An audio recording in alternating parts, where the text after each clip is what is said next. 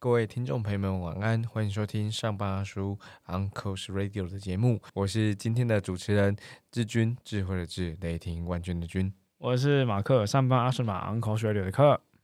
承接着上一题所说的哦，接下来我们仍然是向下沟通之前篇，现在是第十四集了，在这个呃系列当中，我觉得我们下次可能我要重整那个所谓的级数，不然我实在是搞不清我们现在是九十还破百还是什么，破百了啦，就早就然后破百了吧？对啊，那但我们因为系列分级嘛，但没关系，好啊，反正我们嗯回到今天，所以我们还在谈在向下沟通之前呢。哦，我们身为部署的时候，我们受到哪几位主管或者是过去的老板的一些启发？然后今天这一集跟大家分享的是，哎，这是我要讲对不对？这是我要讲的吧？OK，好，这一集我们来谈最近影响你这个五位主管。其实志军给我这个题目的时候，你这个也是一坨啊？哪有啊？再一次，今这一集是给那个剪剪辑点一下哦，五四三二，这一集是来谈最近影响你最多的五位主管。对，其实看志军给我看这个题目的时候，我觉得蛮蛮特别的，因为坦白讲了，就是我们要谈向下之前嘛，先回想自己当当当当下属的时候嘛，这个绕口的状态。对啊，他还真的从来没想过这个议题耶。就是我我呃我在在前一集我讲我有个我有个小本本嘛，小本本都会写，哎，这个这个老板给我的启发是什么？啊？这个老板。让我知道未来不要做什么事情，让我知道未来要做什么事情。我说哦，这会议上的行为真好，我写下来赞，我要学起来。哦，这会议上什么事情不要讲，我这会议上真的是什么动作不要做。哎，你这没塞没塞，就自己会写一个小本本。但我还真的没有真的仔细想过，就是至今影响就五位主管分别是谁。那坦白讲啦，因为虽然我的职涯相对有点有点跳，就是产业别的跳，或者是职务别的跳。但讲真的，真的要要要讲一些代名词，我还是有点难讲，因为那些有些事件发生太明太太明显了。嗯，就是 OK，这可能就是什么产业才会发生的事情。OK，这种多大规模才发生的事情？我觉得啊，先先先别讲好了。那我会我会这样来区分吧，就是他可能就是有警惕的，也有学习的。但我其实也蛮蛮好奇，就是到底这个题目什么时候出现在在就是你的你的这个职涯当中的？其实这个题目，呃，当时在写的时候也不是我。呃，自自己想出来的，他是我在二零一九年的时候，我离开了当时的一份工作，当时在 Meet 创业小聚。然后我离开之后，我跟一位朋友，他叫 Cindy，我跟他碰面吃饭的时候，吃到其实中后段了，他就问我说：“哎，志军，你当时你现在离开了创业小聚，然后我很好奇，在过去你你你的工作职涯当中。”有不同的主管，不同的老板，有没有哪五位是你特别印象深刻的？呃，可能你从他们身上学到事情，或者是你从他们身上有一些啊提醒自己的地方，哎，不能这样做。我很喜欢这个题目，他当下问我的时候，就我我甚至还还没回答，我就先反问他：哎，你你怎么知道要问这一题啊？因为这一题，我觉得这题那个精准度很高，哎，就是说。哇！如果你真的有这么一两位给你很大的启发，或者你这有这么一两位给你很大的提醒，说哇，这个这样不能做哈，那你可以写下来，然后你记得他们，我觉得那都是人生当中很重要的养分跟贵人，所以我很欣赏这个题目，然后我也我也很喜欢这个题目，然后再再把它带到今天的呃录音的集数当中。那那你当下你当下是有想出来的吗？那一瞬间想出来的吗？有，我当下其实就有回答他五个。然后，呃，直到今天为止，其实我刚刚在写的时候，呃，我想这五个好像没有太大的改变。然后我甚至连就是写为什么是这五个，就是案例啊或描述，嘿，也没变。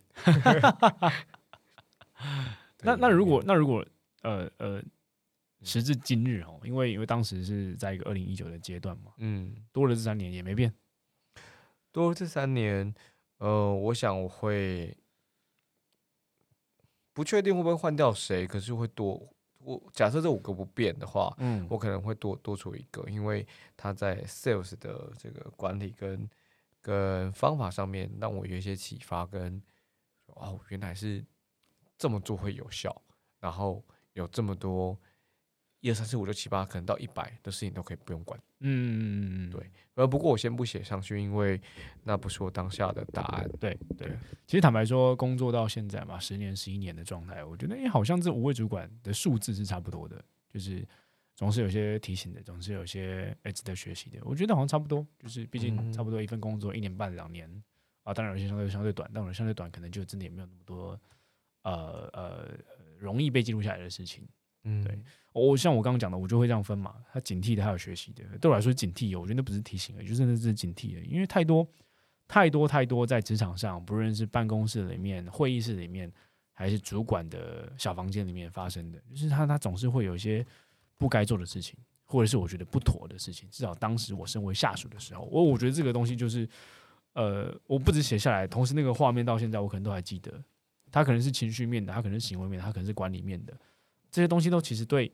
当下的下属或是当下的组织或团队造成很深刻的影响，只是在那个位置上的他可能不自觉，会在那个位置上的他可能没有意识，甚至甚至他就想这么做，但坦白讲，这么做就就是有不好的、不舒服的，甚至嗯，很很让人难过的影响出现。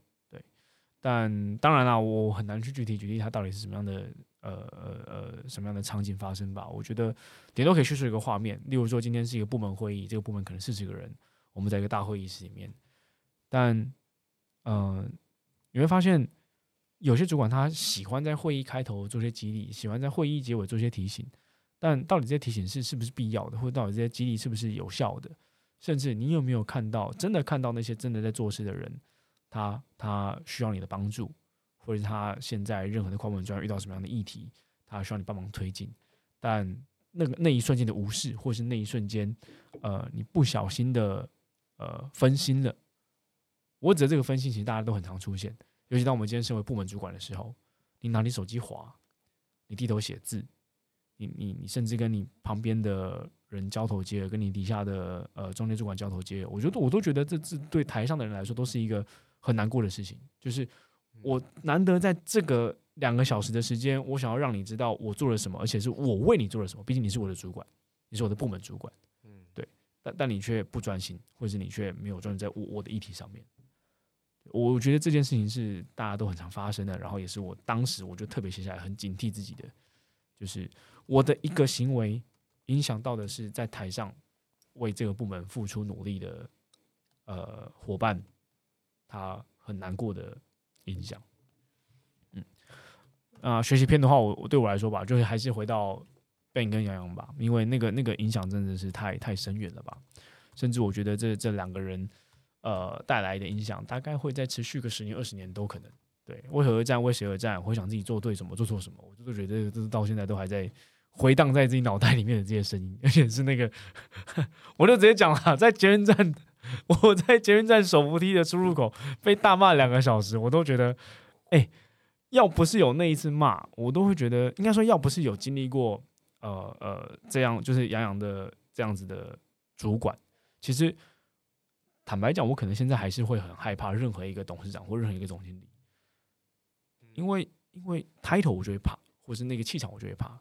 可是经历过杨洋那样子的，呃，我觉得算是引导跟。嗯，指教之后你会发现，你已经能够被看过这么细了，你已经能够被这么样的严苛对待了。那其他那些只是挂了抬头来看你而已，或只是挂了抬头跟你互动而已，那其实都没什么好怕的。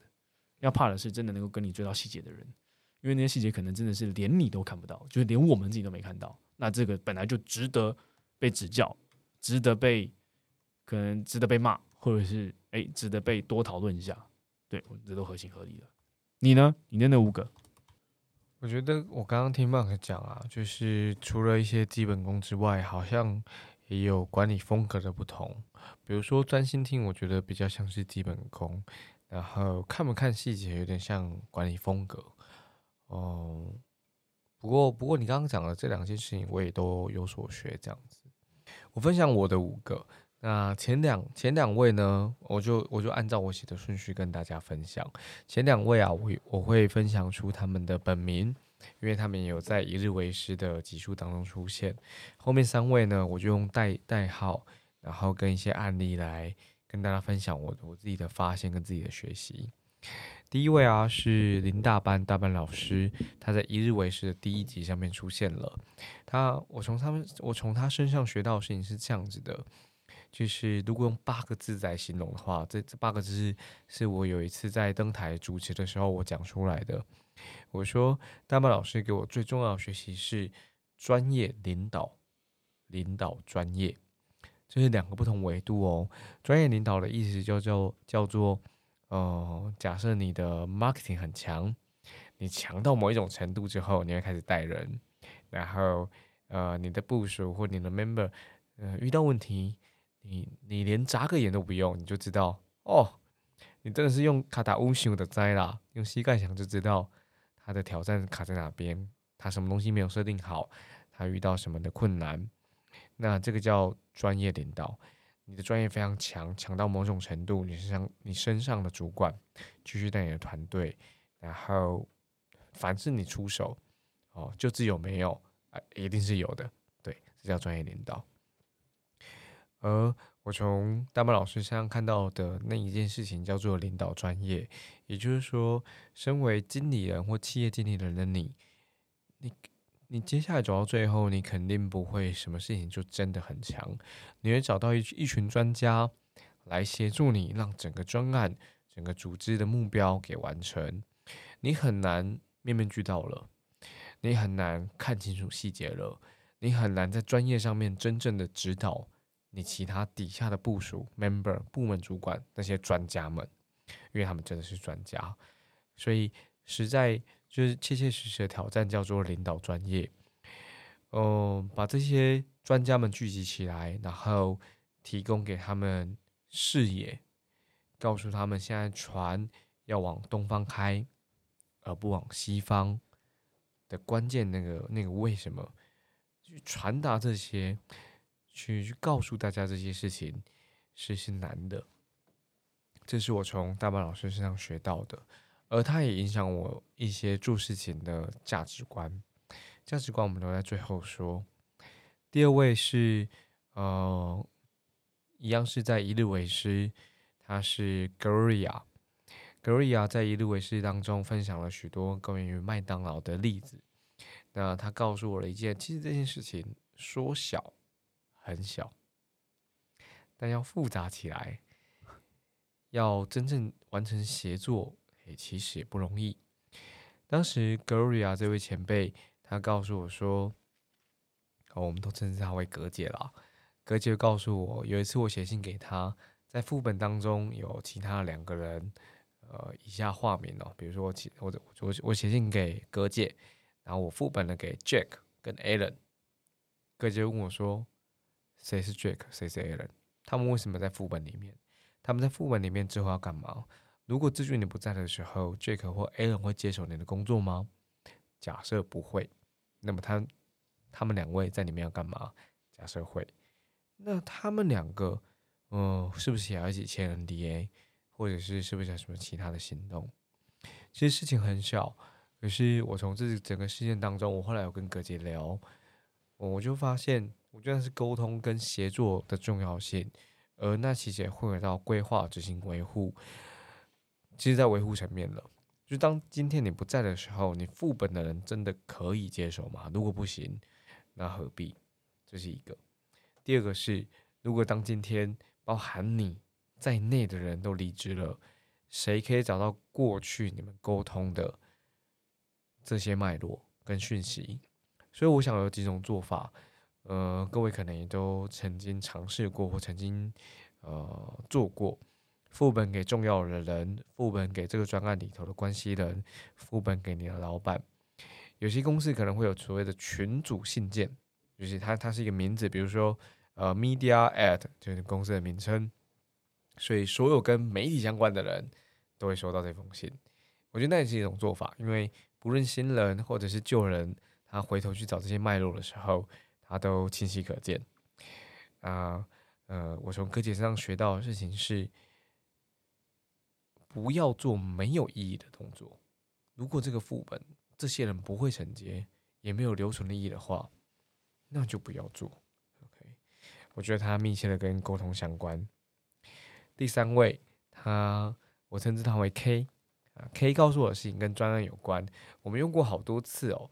在之前谈谈专案管理的时候，谈 OGSM 的时候，谈产品思维的时候，啊，谈如何用方法办公室的时候，我们都用这句话叫做 “Who do what by when”。我觉得他跟这真的是就是一棒打醒我的那种。呃，我觉得小智慧以及呃 “Who do what by when”，What next？What action？然后。What's your next？就是 next step，你把它写下来。他谁该去做？是什么时候？两周后联系吗？过年后联系？过年后联系是什么意思？我们录音的今天是一月十七号。什么叫过年后联系？一月三十一、二月一号、二月二号，还是二月二十八？三月吗？六月算是过年后联系啊？你看这是方非常不清不楚的。呃，其实工作到现在。就是凡是可以把事情谈得清楚的人，在我身旁的，不论是呃工作伙伴，或者是合作合作伙伴、客户也好，哇，他们的呃进展跟他们的工作的节奏都都非常快，而且产出也也相对比较高效一些些。把事情谈清楚，糊涂化的白混，不要显得很模糊。比如说，哎，Mark，呃，接下来他必须看完一本书。哪一本书？何时是 Mark 六十岁的时候吗？你看，你看我我举这种就是很夸张的例子，大家都会笑出来。嗯，可是回想你写的会议记录，回想你的 call to action，跟你的客户、跟你的主管，跟你的主管也是哦。糊涂画的白混。假设 Mark 是我的老板，Mark 必须给我呃确认完下个月的预算。在农历前放假之前，也就是一月十九号下班前，不能拖到一月二十哦。一月十九号下班前，好，甚至压得更精准一一点点，一月十九号三点之前，就是互读化的百会。第四个是形象，它来自于呃我其中一个前老板，他不用这个英文名字，所以所以我用这个英文名字称呼他，他叫他叫利友。呃，利友他其实最常告诉我就以下这两句话。前面这句大家听过，这样看起来贵吗？我很喜欢这句话，因为它会打通你的说思维模式跟你的行为。哦，举例来说，你是怎么决定穿 T 恤或穿帽 T 跟你的客户开会，并且打算拿下两千五百万？就是就是我不知道。我不是那么确定，maybe 穿 T 恤是一个好办法，我不确定。可是看起来你不并不相称。其实当时你有告诉我，那个那个背景的跟逻辑就是你相不相称，你称不称得上你现在正在谈的这个话，你称不称称得上你在销售的这个商品，你称不称得上你在服务的这个客人或这个客户，你称不称得上？你不要管对方穿什么，你称不称得上？所以这叫看起来贵吗？然后我们当时有一个有一个演练呢，就是呃，因为在练习沟通说话跟表达，所以我们会请大家分享，呃，就是今天以前你觉得你真的很糗的一件事情，就好糗哦，怎么会这样子？好，今天以前就时至今日以前这样子，然后。我我邀请大家，你你当然可以边想你真的很糗的一件事情，然后尝试的跟你，呃，如果你身边有人跟他分享一下，你会发现你分享这些很糗的事情，你会描述时间，比如说你你做了什么，你说了什么，然后其他人反应怎么样，你还会描述说，哎，对方那个反应，我当下的心情怎么样，我情绪怎么样。你甚至不会讲说，我觉得好好笑。你甚至讲说，旁边看到我的人，他就做出了 A、B、C 的反应，然后也不止诶，当时 Mark 也在现场，他就想说，他就跑过来跟我说：“哇，张志军，我没有想到你会讲出这种话，我真的觉得很糗很糗。可这时候你会感受到我的情绪，我甚至没有讲，可能 Mark 当时觉得我很夸张，我甚至不用讲这样的形容词，你就知道我真的很糗。那是什么？那是什么因素？那叫那叫感染力啊！就是我们手舞足蹈，我们加上人民，我们加上时间，那就那是真实的感染力。当时利友这个老板，他会告诉我说：“什么叫感染力？感染力就是你的影响力。我们不会用形容词去描述那个状态、那个喜好，我们会用真实的行为去告诉你。我太欣赏这句话了，是利友告诉我两件事情：看起来贵吗？感染力就是你的影响力。最后一个跟策略有关。”嗯，它来自于 Y。那我觉得跟就是刚刚呃马克所讲的，不要用战术上的努力去弥补战略上的不足，这也是我从他身上学到。当然，你拼拼凑凑我们的题目，大概大家猜得出来这个人是谁，因为他时常告诉我第二句话叫做“活动就是传播，传播就是活动”，所以他在那种策略在在传播上面给我们。呃，或至少给我很大的启发跟定义，我知道接下来该怎么做。所以你看，从我我从上面所讲的，他们大概都有这么一句话，比如说一开始的大门老师专业领导，领导专业。那还有葛姐告诉我说，谁可以帮忙？K 糊涂花的白混，利友这样看起来贵吗？他跟你跟你服务的客人相不相称？你的感染力就是你的影响力，尝试的去感染别人，先不要尝试的影响别人，尝试的去感染别人。然后 Y，不要用战术上的努力去弥补战略上的不足。所以这个是呃，我整个在呃，我非常印象深刻，甚至可以称之为影响我最多的五位主管或者老板他们身上的学习。然后我刚刚不是有说，在大麦老师那一块。他更多影响我是影响的是我的价值观吗？我想要呼应一下《哈佛商业评论》最近的内容，然后带出一个例子跟大家分享。在最近呢，《哈佛商业评论》呃 p o d c a s 也好，然后呃最新的内容也好，有这么一篇文章叫做“你公司真正支持的价值观是什么？”这篇在这篇文章当中啊，它分别有五个步骤。可以让身为公司领导人的你去启动，然后去去呼应公司的使命愿景，透过价值观的方式。我跟大家分享这以下这五个步骤，然后提出一个例子。步骤一，确认组织所有成员，包含内部哦，你要先问过他们，他们的个人价值观是什么？我猜很多的这个组织领导人并不知道哦。第二个，从你的公司的策略当中去确认价值观里头关键的优先事项。第三个，在这些呃这么多的引起个人共鸣的这些价值观当中，哈，有哪一些挑一些哦，不要挑一两个，挑一些去符合那些策略需求。为什么是一些？是因为它更可以呃，更像是宣言一样啊，集合大家的智慧哈。那第四个，评估这些，你刚刚不是一些价值观吗？然后去评估，去跟组织里头讨论，让每一个人都有发声的机会。告诉你说哪些是该被留下来的，哪些是符合我们文化的，哪些呃应该被往下走的、往下发展的，再把它留下来。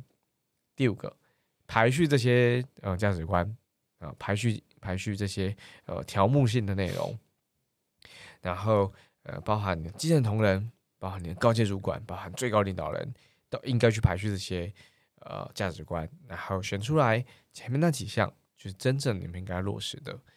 那我想呼应这个，呃，结合大大班老师就告诉我这件事情，专业领导领导专业，他不是他告诉我的。我刚刚讲的这五位主管都不是他们跟我这么说，而是他们身体就这么做。举举一个简单的例子，比如说，如果各位的公司有一个叫做沟通透明，是你们公司很重要且倡导的一个文化，而你在你的呃公司的公开群组当中开始。沟通透明的，询问你的老板事情，挑战你的老板，挑战你的部署，询问你的部署或你的同事之间任何各式各样，不论是尖锐或直接，但一定是工作上的问题。而这时候老板说：“嘿，你怎么不先私底私底下，或用私讯的方式跟其他人讨论完之后，再到群组上面来讲？你看这个时候他在传达什么事情？他在传达什么文化？他在告诉你什么价值观？就是说，我不打算沟通透明。他在倡导沟通透明的同时，他的行为告诉你不是这个样子，就会产生矛盾。